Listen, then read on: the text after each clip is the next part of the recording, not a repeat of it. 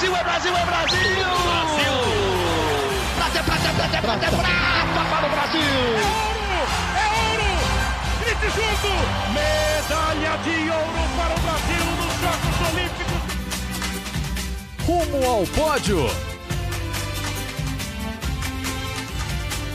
Saudações olímpicas! Este é o Rumo ao Pódio, o podcast de esportes olímpicos da Globo. Eu sou o Marcel Merguizo e por mais uma semana estou em casa, aqui em São Paulo.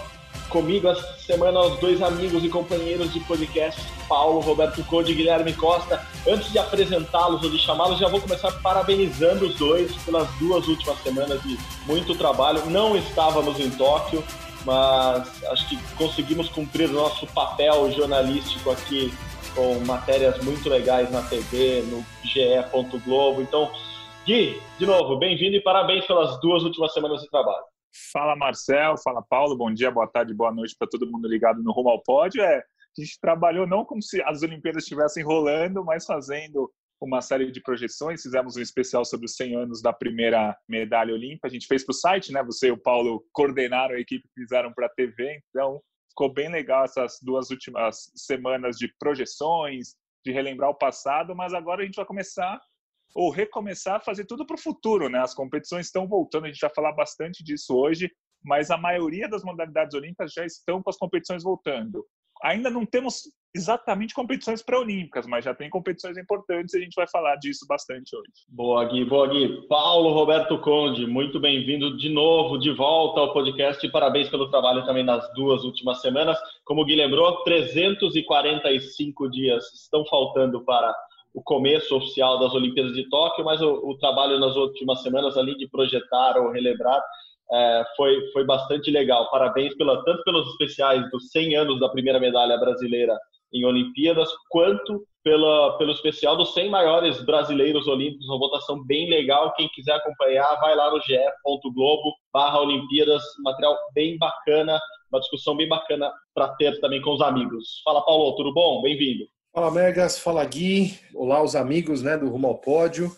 Prazer estar com vocês de novo, né? Na outra semana acho que eu só tinha enviado um áudio, que devo ter estourado o tempo, né? Você deve ter pedido para mim dois minutos, deve ter, deve ter mandado uns seis, que é, é, eu sou prolixo.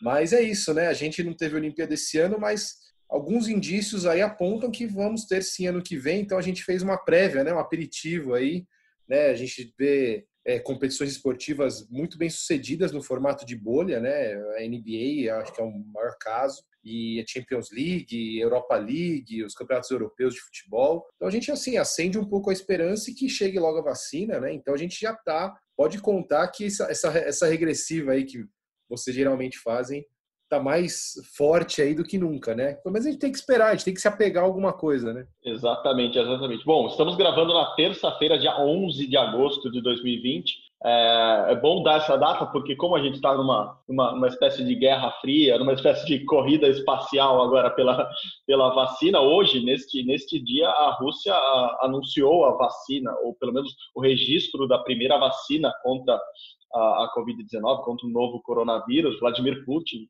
rede nacional anunciou o Sputnik. Podia até, assim, trazendo para o nosso mundo olímpico, que é algo que o Gui gosta de fazer bastante, podia até chamar Ícaro essa vacina em vez de Sputnik, porque, como muita gente vem comentando nas redes sociais nessa terça-feira, de injeção a Rússia entende bem. Então, talvez sejam os russos a começarem a salvar a Olimpíada do ano que vem. É, é, é um sinal de esperança. Ah, coincidência, hoje também o, o, o Comitê Olímpico Canadense anunciou os uniformes para para os jogos do ano que vem, então uniforme de pódio, de encerramento, da cerimônia de abertura. Então as coisas vão começando a. Eu, eu não gosto da expressão do novo normal. Eu, eu, acho que eu me irritei com ela nos últimos 150 dias, mas as coisas vão começando a voltar a um normal que a gente vai ver daqui para frente, né, Gui? É, exatamente. É, porque assim, já, já passaram, né? Quando a Olimpíada foi oficialmente adiada, faltavam 480 dias para a Olimpíada. Agora já passaram aí quase 150 dias, né? Já foi um quarto ou um quarto de todo o caminho já foi percorrido, por mais que tenha sido percorrido sem treinos, com dificuldade de treino, mas já foi percorrido, já passou muito tempo desde que a Olimpíada foi oficialmente adiada. E aí a gente tem, por exemplo, essa sexta começa oficialmente a Diamond League de atletismo, inclusive com o Thiago Braz participando. Semana passada voltou o WTA, né, o torneio, o circuito feminino de tênis, vai voltar daqui a muito pouco tempo, é, em breve mesmo, o circuito masculino, a gente vai ter Grand Slam, a gente vai ter o West Open, é, tem competição de vela marcada para setembro, tem a Maratona de Londres em outubro, que vai ter os atletas de elite, não vai ter aquela galera toda, aqueles milhares que fazem na verdade, toda a graça de uma maratona são os milhares de corredores, não vai ter isso, mas a gente vai ter os corredores de elite. Então vai ser uma prova profissional, vai ter uma vai ter vai valer recorde mundial se for batido, enfim, as coisas estão voltando aos poucos, as competições estão sendo é, re realizadas nesse a partir de agora, mais ou menos, vai voltou já a NBA, como o Paulo disse, a Fórmula 1 já voltou também no esquema de bolha, enfim, as coisas estão voltando, não ao que era antes, mas também não gosto desse novo normal que o pessoal está falando. É, vamos, vamos, vamos começar por, pela, pela WTA, pelo tênis, Gui, porque, é, bom, o tênis foi um dos primeiros esportes a, a voltarem, muita gente está falando disso, que ah, o fato dos jogadores ficarem separados, tem a rede, a quadra grande, o distanciamento, eles não se tocam, quer dizer, se cada um segurar a própria bolinha, não tem nenhum, nenhum equipamento que eles também é, dividam. Eu até falei rapidamente sobre, sobre um meme que começou a rolar na internet sobre de esgrima com a Natalie Mulhausen, é, que, é, que falava que a esgrima, sim, é o esporte do, do, dos novos tempos, porque você fica de máscara, você fica inteirinho protegido, se alguém chega perto de você, ainda você tem uma arma, né? tem, tem uma espada, tem alguma coisa para separar a pessoa. Ela, ela até brincou e falou que, isso, que esse meme está rolando mesmo na Europa, que tinha mesmo as plaquinhas em, alguns, em algumas escolas de, de esgrima na Europa falando sobre isso, que é o esporte seguro para praticar a partir de agora é a esgrima.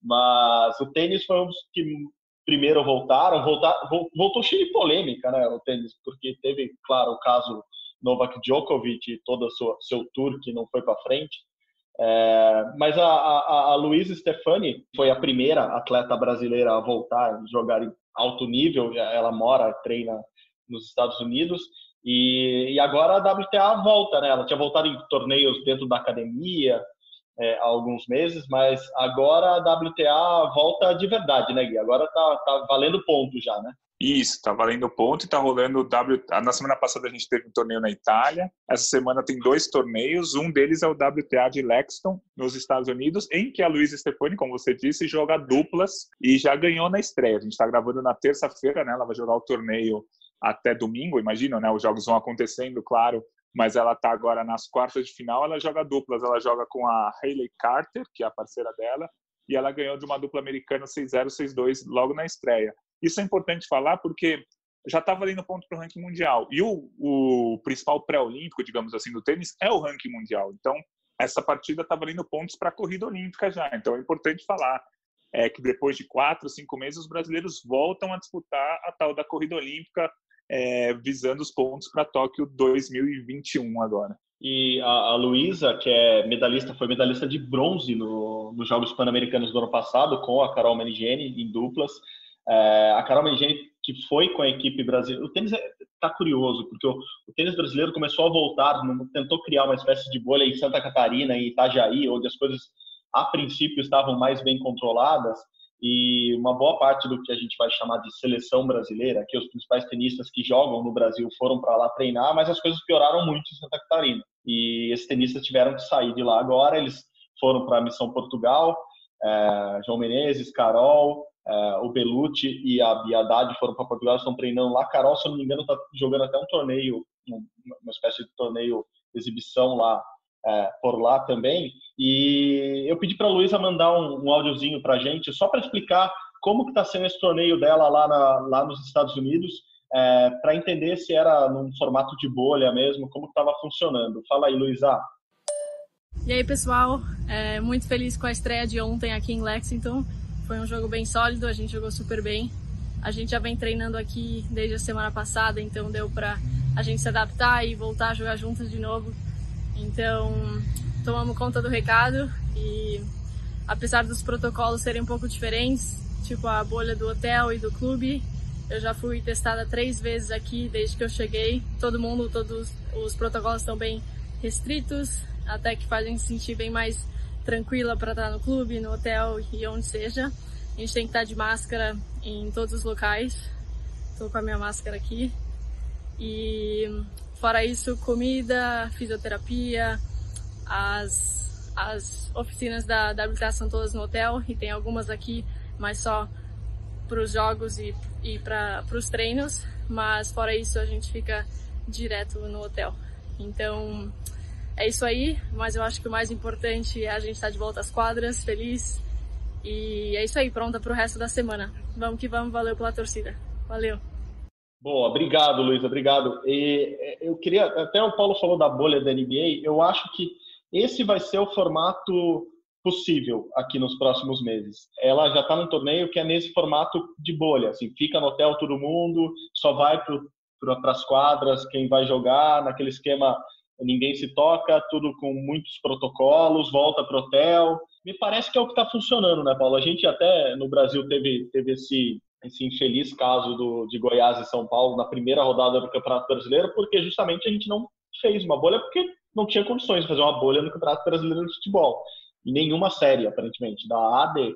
É, então a gente faz as coisas atrapalhadas aqui esse formato que a NBA faz, de fechar todo mundo num lugar só, testar todo mundo a cada dois, três dias, como a própria Luísa contou, ela está sendo testada constantemente para disputar o campeonato. Me parece que é o único que vai poder funcionar nos próximos meses. Né? Claro que não dá para ficar eternamente jogando o campeonato assim, mas pelo menos até uma vacina, seja a russa, seja a inglesa, seja a chinesa, seja da onde vier, funcionar, me parece que é o único formato possível. A NBA, sucesso total, né?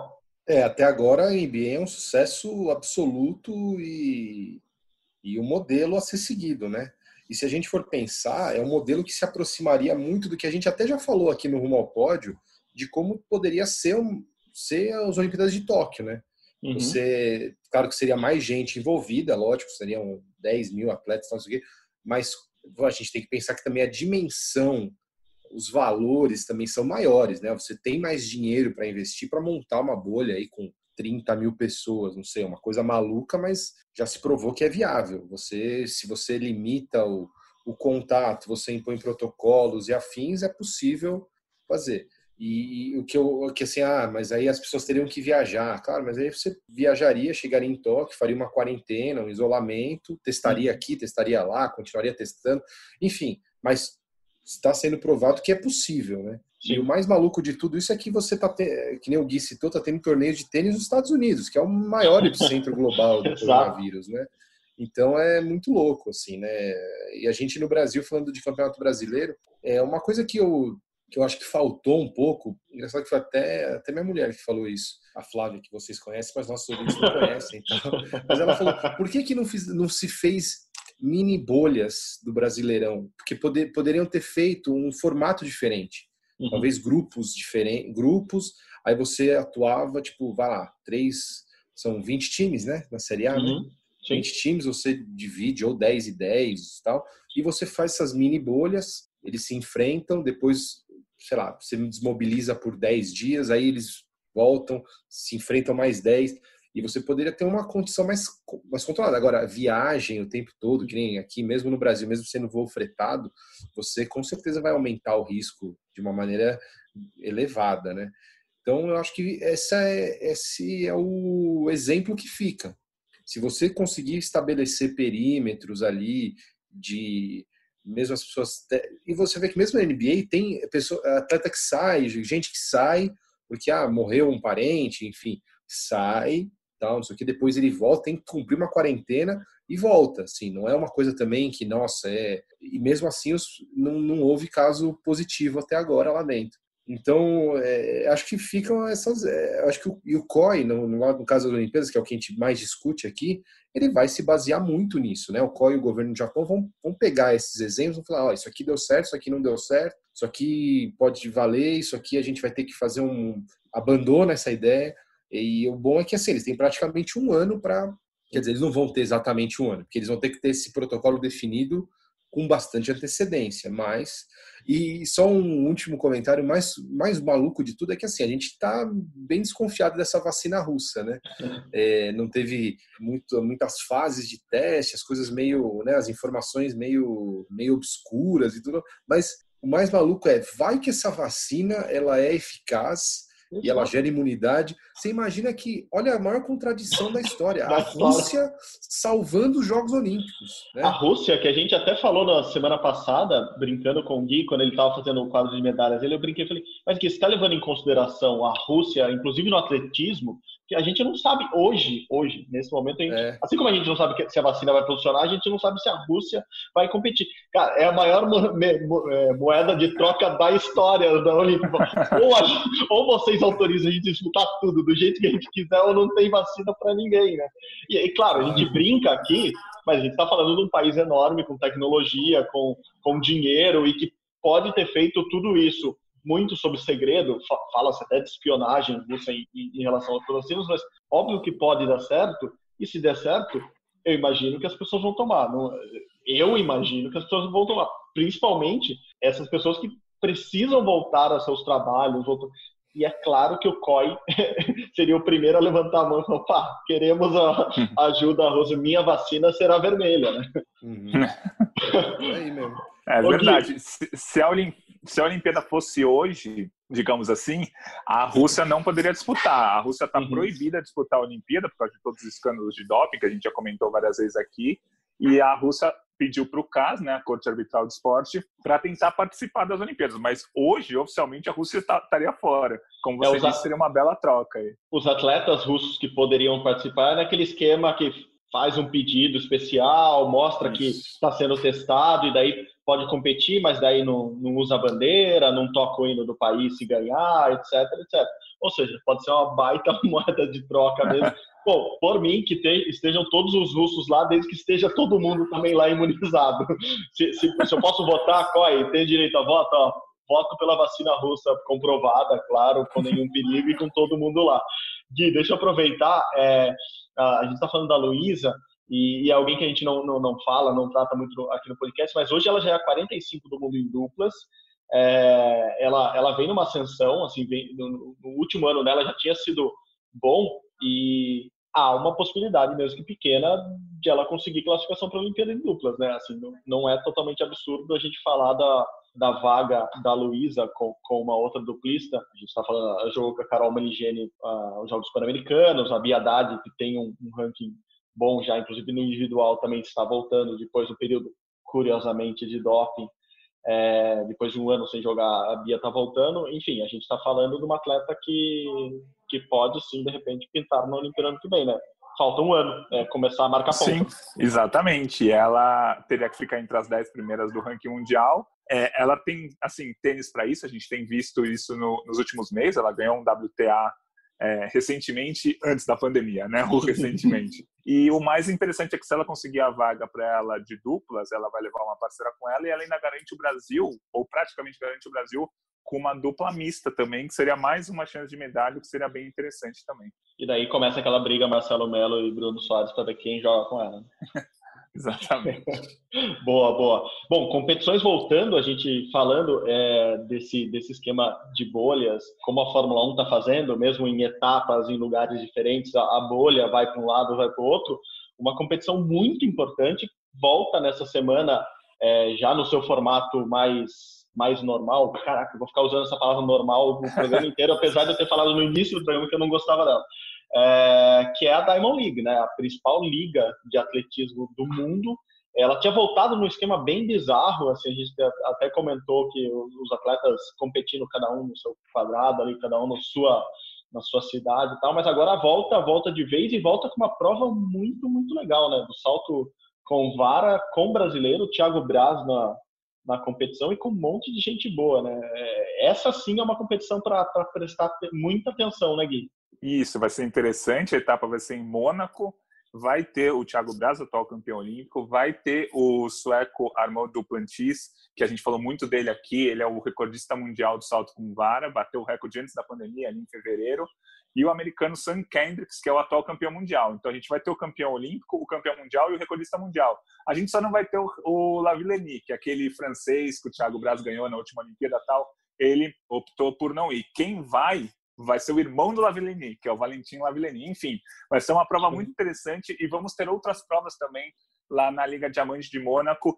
é sempre bom lembrar, não vale índice olímpico. Se o cara fizer o recorde mundial lá, não vai valer como se fosse como índice para a Olimpíada. Mas é uma competição importantíssima, com as regras absolutamente normais, como a gente tem falado, é. tipo, não vai ser cada um no seu país, tal, não, vai ser uma competição absolutamente normal envolvendo três dos principais nomes do salto com vara mundial atualmente. Então vai ser super legal acompanhar na sexta-feira para quem está com saudade do esporte olímpico mesmo, né? Tem acompanhado a Fórmula 1, tem acompanhado a NBA, mas o esporte entre aspas olímpico, né? NBA, claro, que o basquete é olímpico, mas o esporte olímpico entre países, tal, vai ter nessa sexta-feira uma bela competição para acompanhar.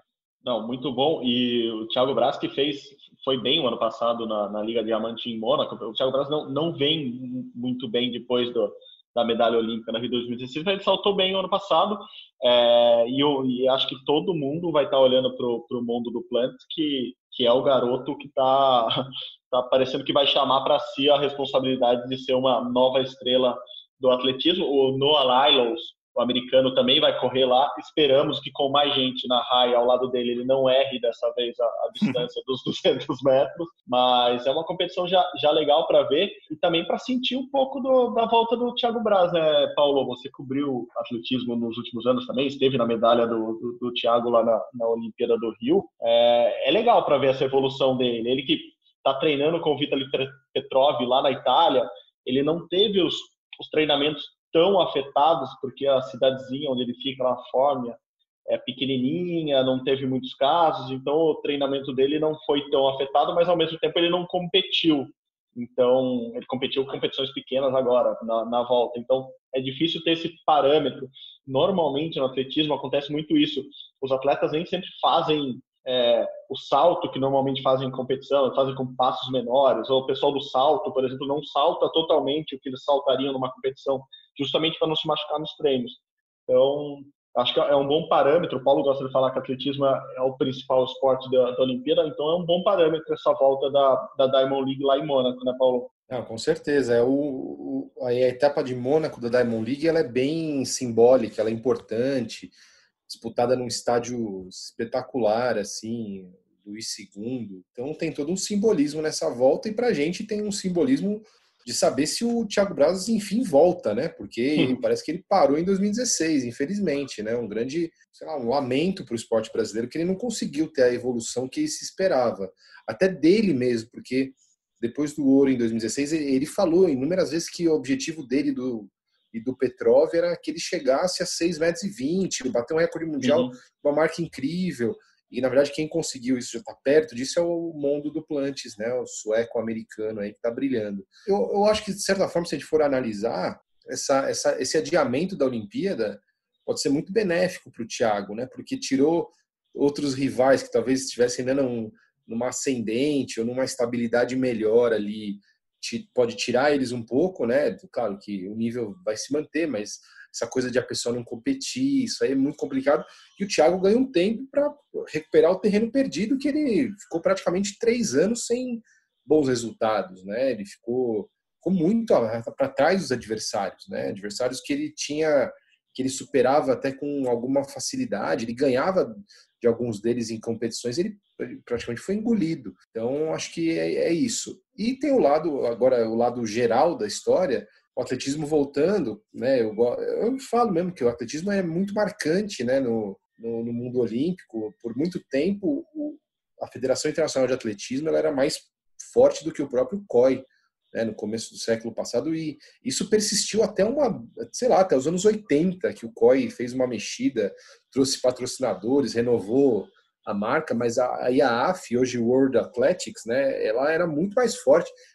De fato, o atletismo era os Jogos Olímpicos, era o que impulsionava. Uhum. Então a gente vendo o atletismo voltar, para quem é fã do esporte olímpico, como nós três e os nossos ouvintes, sem dúvida ganha um, assim, agora boa, agora voltou de vez, né? Acho que para engatar mais aí vai faltar o que? É, provas de é, campeonatos de natação, que parece que essa semana já tem alguns, né? Na Itália, o Sete Cole, tudo mais. Então, assim, essas grandes modalidades que a gente sempre fala, elas vão voltando. Eu acho que os esportes coletivos em equipes nacionais vai, ser, vai demorar um pouquinho mais, né? Claro, por motivos óbvios, mas já já, se Deus quiser, volta também vôlei, basquete, é, basquete não não clubístico, não de franquia, mas de seleções, né? E aí a gente já consegue ter um calendário mais robusto aí para os atletas. Não, sim, sim, sim. Bom, os, o que os especialistas na área falam desde que começou a pandemia é que provavelmente os esportes coletivos seriam mesmo os últimos a voltarem, não, obviamente, nesse sistema de bolha dos Estados Unidos, mas um campeonato é, continental que envolva seleções que tenham que viajar e a, a mecânica toda é tudo mais, é toda mais complexa. Então, provavelmente, esses esse, sim seriam os últimos a viajar. Se bem que já tem campeonato marcado para o ano que vem, é, um, Mundial de, de handball masculino está confirmado para o Egito no, no, no, começo do ano que vem. Assim, é, é um otimismo deles, mas é, é, algo que sim pode voltar. É, só o último pitaco sobre, sobre atletismo, estava conversando com um atleta que está na Europa atualmente e eles estão eles estão nessa dúvida atual de o que fazer para planejar a temporada 2021. Como tudo está muito indeciso ainda, está muito é, há muitas dúvidas sobre como vai ocorrer. Os atletas e o atletismo tem um calendário diferente já estão pensando se eles param agora em setembro, agosto, setembro, tiram aquelas mini férias que eles sempre tiram e em setembro, outubro, novembro voltam a fazer aquela temporada completa para 2021, ou se eles começam a competir, por exemplo, em etapas como a da Diamond League, que estão abrindo para ganhar um dinheiro, porque tem esse, tem esse lado também, além do lado atlético, há todo o lado financeiro.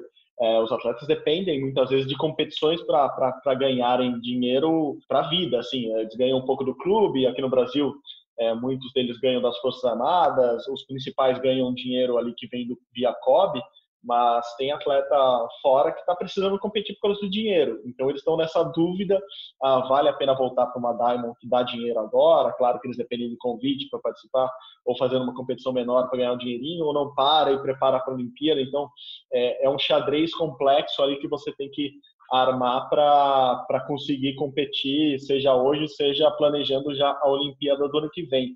Gui, desses esportes que estão voltando é, algum já volta, além do, do, tênis, algum outro já volta com, com pontuação para ranking olímpico que a gente precisa ficar atento? O, o golfe, né, que é olímpico, às vezes a gente nem lembra que é olímpico, né, porque voltou em 2016, já voltaram algumas competições que valem pontos, sim, para o ranking de classificação olímpica, o tênis, né, como a gente falou.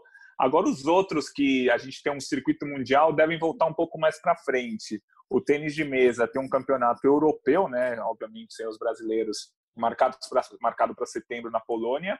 E aí tem em novembro uma Copa do Mundo que já é um torneio grande, já é um, um evento que costuma fechar sempre o ano com os principais do mundo. Esse continua marcado ali para novembro. Então tênis de mesa para os brasileiros deve voltar em novembro.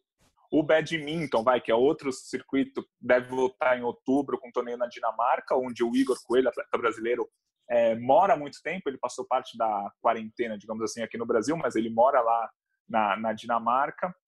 Enfim, os torneios vão voltando aos poucos, mas um campeonato pré-olímpico mesmo, um campeonato, sei lá, de uma semana em que vale a vaga olímpica só nesse campeonato, a gente ainda não tem marcado para esse ano.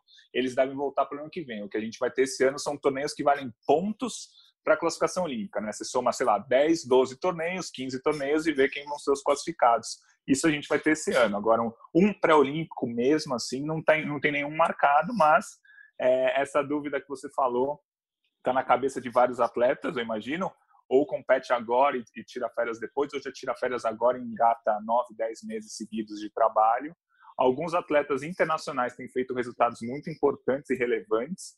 Por exemplo, o Daniel Starr, no arremesso de, no lançamento de disco, ele é um sueco, ele lançou é, a 14 melhor marca da história num torneio esse fim de semana, um torneio pequeno tal, mas ele está em forma, porque a Olimpíada ia ser agora, então ele está lançando agora mais ou menos o que ele estaria lançando na, na Olimpíada. No arremesso de peso, a gente teve um americano que conseguiu a terceira melhor marca da história. O arremesso do peso é uma prova importante para o Brasil, porque o Darley Romani é brasileiro e briga por medalha direto ali. Então, enquanto um americano fez a terceira melhor marca da história da prova, o Dalan Romani está treinando no quintal da casa dele em Bragança. Ele só pôde voltar aos treinamentos semana passada que o CT ali de Bragança reabriu. Então, tem essa desigualdade e tem essa dúvida na cabeça dos atletas, né? O que, o que fazer? As duas principais jamaicanas velocistas dos 100 e 200 metros fizeram marcas impressionantes esse fim de semana, é, marcas que deixaram ela elas liderando o ranking mundial, a Elaine Thompson e a Shelly Ann Fraser. Então, as jamaicanas estão correndo lá na Jamaica, torneio pequenininho, fechado, mas estão fazendo marcas dignas de medalhistas olímpicas, enquanto os brasileiros não estão voltando a competir, assim, tá difícil de engatar alguma marca oficial, alguém fazer uma marca importante, a gente vai ver até o, até o ano que vem a gente vai tentar entender o quanto isso atrapalhou os brasileiros ou atrapalhou qualquer atleta que não esteja competindo agora. É, porque é difícil ter essa sensação de o quanto. Sensação não, assim, o, ter de fato saber o quanto cada um treinou nessa quarentena, né? Porque a gente vê isso, assim, tem atleta que está voltando e fazendo marcas ótimas. É, é, porque ele ficou treinando na quarentena, é porque ele fez uma base na quarentena e está voltando bem, ou é porque ele conseguiu estender o treinamento dele, que era estar, estar no auge neste ano ali no comecinho de agosto, então, porque obviamente haveria haveriam as Olimpíadas, então ele conseguiu fazer uma marca decente porque ele ele conseguiu manter o treinamento. É difícil saber, acho que vai virar muito esse joguinho de esconde-esconde, alguns treinaram em segredo, outros conseguiram lugares seguros para treinar e por isso estão bem. É, como você disse, talvez a gente só tenha no ano que vem mesmo essas respostas. Só para concluir esse, esse assunto, você falou do, do Darlan. É, o Brasil continua com a missão Europa lá em Portugal. É, mais atletas foram esta semana para treinar lá. É, pelo meus cálculos, chegam em quase 100 atletas agora. É, se não bate o número centenário, já é quase 100 atletas. E quem está lá são as seleções de boxe, ginástica, ginástica rítmica, judô, maratonas aquáticas. A Ana Marcela foi para lá, a natação continua lá. E como a gente comentou já, foi a equipe de tênis, a equipe de triatlon também foi para lá e vela, Martini e Caena estão lá em Cascais treinando é, normalmente, passeando também, como a gente consegue ver pelas redes sociais, porque a vida voltou um pouquinho melhor é, ao normal, para usar pela última vez nesse segundo a palavra, lá na Europa. Bom, já que falamos do, da missão Europa, do time Brasil lá em Portugal, e para mostrar como é difícil treinar, cumprir protocolos atualmente. A gente teve o primeiro caso de um atleta brasileiro que chegou lá para treinar em Portugal, o Brandon Almeida, da natação. Chegou, foi testado, uh, deu positivo para a Covid-19 e ele fica em isolamento, fica em quarentena lá até voltar a treinar. Uh, segundo o COB, o Comitê Olímpico do Brasil, todo mundo teve contato com ele, porque ele pegou um voo do Brasil para lá, no teste feito aqui no Brasil, no teste PCR, ele não, não testou positivo e todo mundo que teve contato com ele testou negativo e, e segue lá na, com a delegação que está treinando. É isso, né, Paulo? É difícil cumprir esses protocolos. Uma hora ou outra alguém, alguém falha, alguma coisa falha e o Breno, que é, um, que é uma baita uma baita esperança para o Brasil, um baita atleta já do Brasil, testando positivo. Primeiro caso positivo foi noticiado pelo nosso colega coach Alex Pucieldi, também está lá no GE. Globo para você ler toda a notícia. É, isso aí, assim, acaba que infelizmente faz parte do, do risco de você assumir uma situação dessa, né? Botar os atletas para viajar, é, enfim, isso entra no, entra no combo, né? Não tem uma hora ou outra, podia acontecer. Você, né, Mergas, até noticiou quando o João Gomes Júnior foi testou positivo, na verdade, não numa rodada de testes antes da viagem, mas numa rodada avulsa, né, de testes. Uhum. Isso pode acontecer, tá todo mundo exposto. Você pode pegar o vírus no elevador, você pode pegar tocando uma maçaneta. Isso, assim, é, não tem vilão. É, as pessoas topam ir e aí, enfim, pode acontecer. Mas pelo, pelo que eu sei, pela notícia que eu tenho, o Brandon tá bem, ele está sendo cuidado por um médico da CBDA. Tem também o médico do COB lá, mas a CBDA mandou um médico cujo nome é, é o Rodrigo Broqueto, né? É, e ele está monitorando o estado de saúde do Brandon lá. O Brandon está bem, só que ele prefere não falar por enquanto, pelo que, claro. eu, pelo que eu pude apurar.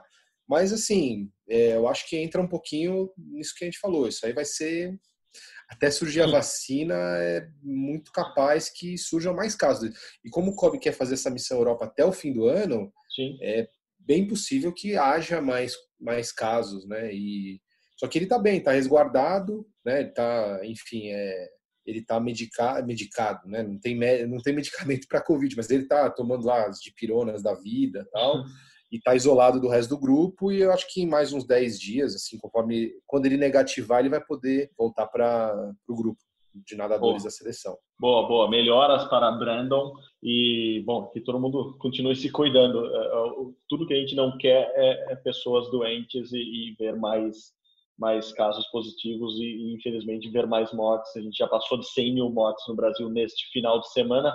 Bom, assunto da semana passada, mas que, obviamente, vai continuar, também complexo de tratar, mas que o Guilherme Costa está atentíssimo. Gui, me conta um pouco mais sobre o Bolsa Atleta, vai acabar, não vai acabar, vai parar de pagar, vai voltar a pagar? Me conta, resume aí um pouquinho o que, que os atletas principalmente precisam saber, mas todo mundo que acompanha esporte, principalmente esporte olímpico, é, quer saber sobre a Bolsa Atleta, que é o principal meio de pagamento aí do, do, dos atletas do Brasil, desde o escolar até o, a mais alta elite do esporte nacional. Fala aí, Gui. Então, os atletas não vão parar de receber e o programa não acabou mas a Secretaria de Esporte, né, a gente lembra que o Ministério do Esporte acabou no fim de 2018, hoje a Secretaria é um chapéu do Ministério da Cidadania. A Secretaria fez uma manobra, uma clara manobra para dar, é, para deixar de pagar um ano para os atletas, porque assim o Bolsa Atleta é retroativo. Você é campeão, sei lá, o Bolsa Atleta ele dá dinheiro para 6.900 atletas, desde o campeão brasileiro estudantil que ganha 300 reais por mês até um campeão mundial de uma modalidade adulta, né? É, que dá até 15 mil reais por mês para os atletas. Então, o atleta que foi campeão em 2018 se inscreveu no edital em 2019 e está ganhando agora, em 2020, o dinheiro que ele ganhou referente ao ano de 2018, certo? É retroativo. Só que aí vai chegar em janeiro de 2021, a secretaria vai fazer um edital só para os anos de 2019 e 2020. Então, por exemplo, a gente teve o Campeonato Brasileiro de 2019 de atletismo e a gente muito provavelmente vai ter o Troféu Brasil de Atletismo esse ano, até, até o fim do ano, se a pandemia deixar. Se tivesse Campeonato Brasileiro de Atletismo, o campeão de 2020 vai ganhar um Bolsa Atleta, mas o campeão de 2019 nunca vai ganhar. O ano de 2019 vai ser esquecido nesse caso. Outro ponto importante: um atleta, para ganhar o Bolsa Pódio, ele tem que se manter entre os 20 primeiros colocados do ranking mundial. É, vou dar um exemplo aqui fictício da Martine Grael e a Kunz. Elas são terminaram 2019 como vice-líderes do ranking mundial e vão terminar 2020 muito provavelmente como vice-líderes do ranking. Elas deveriam ganhar 24 meses de bolsa pod. Por quê? Pelos anos de 2019 e 2020, que elas atingiram o critério de ficar entre as primeiras do ranking mundial. Elas só vão ganhar 12 meses do bolsa pod, ou seja, vão cortar um ano da vida de todos os atletas. Isso vai ser vai atrapalhar muito a vida financeira de muitos atletas, porque assim o Comitê Olímpico do Brasil pode dar toda estrutura. Alguns atletas têm seus clubes para pagar os salários, mas o Bolsa Atleta é tido como um salário para muitos atletas, e muitos atletas, ao invés de receber 24 salários pelos anos de 2019 e 2020, vão receber só 12. Está aí a manobra feita pela secretaria. Vamos fazer um edital só valendo por dois anos e cada um ganha, é, só, vai, só vai ganhar referente a um dos anos, ou 2019 ou 2020, quando, historicamente, e sempre foi assim, eles ganham um Bolsa Atleta por ano, não um Bolsa Atleta a cada dois anos, como foi a manobra vista pela, feita pela secretaria, que os atletas vão sair perdendo bastante dinheiro nessa. Compreendido. Bom, belo resumo, Gui. É, enfim, uma hum. notícia ruim. o que a gente pode resumir é isso, uma notícia ruim para o esporte olímpico brasileiro que, infelizmente, ainda se baseia muito nesse, nesse tipo de, de pagamento para atletas. Se a gente tivesse uma estrutura melhor, desde a da base até o universitário, até os clubes, e todos dependessem muito mais dos seus salários em clubes e de competições, etc., e muito menos do, do que o governo faz e aparentemente hoje precisa fazer, senão não, não conseguiríamos ter atletas de elite no, no nível mundial. É, infelizmente é assim, a realidade é, é triste e esperamos que, que, que algo mude a favor dos atletas, porque no final das contas eles são o motivo do final de qualquer competição esportiva. Bom, amigos, obrigado de novo. Semana que vem voltamos. Voltamos com, com termômetro olímpico também, e já, já competições voltando. Vamos, vamos começar a voltar a fazer a, as novas análises para o ano que vem? Dá, claro, sim. Termômetro olímpico sempre dá para fazer. boa, boa. A gente até brincou antes aqui ó, no termômetro olímpico. O que dava para fazer essa semana é olhar os vídeos da Rebeca Andrade da ginástica lá em Portugal treinando e aparentemente ela está treinando muito bem. Então, se tivesse alguma alta essa semana, seria um pouco a dela. Semana que vem já tem. Semana que vem não, mas em setembro já tem Chay voltando a competir. Thiago Braz vai saltar. Vai ter muita coisa boa para falar. Bom, obrigado de novo, amigos. Paulo, muito obrigado pela companhia, pela troca de ideias e experiências. Valeu de novo, bom trabalho aí. Imagina, eu que agradeço vocês, como sempre, amigos. Sempre precisando, estou à disposição, uma honra participar sempre. Um abração para vocês e para os nossos ouvintes. Valeu, obrigado. Gui, obrigado de novo, mais uma semana. Começamos de novo, né? Contagem regressiva, 345 dias. Vamos voltar a fazer projeções, análises e tudo mais. Valeu, Gui. Brigadão, hein? Valeu, Marcel. Sempre um prazer estar com vocês. Um abraço. Boa, boa. Esse aqui é o Rumo ao Pódio, o podcast de esportes olímpicos da Globo. Eu sou Marcel Merguizo, na companhia dos meus amigos Guilherme Costa e Paulo Roberto Conde. A edição é do Leonardo Bianchi e do Rafael Bianco. A coordenação é de Rafael Barros e a gerência de André Amaral. Bom, você sabe, você encontra nosso podcast lá na página do GE. Globo ou nos agregadores de podcasts da sua preferência, como o Spotify, o Google Podcasts ou o Apple Podcasts. Muito obrigado de novo pela companhia. Até semana que vem. Tchau, tchau. Saudações Olímpicas!